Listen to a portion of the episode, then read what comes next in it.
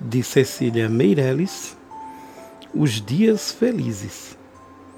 Os dias felizes estão entre as árvores, como os pássaros viajam nas nuvens, correm nas águas, desmancham-se na areia.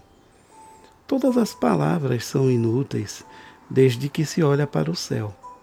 A doçura maior da vida flui na luz do sol, quando se está em silêncio até os urubus são belos, no largo círculo dos dias sossegados.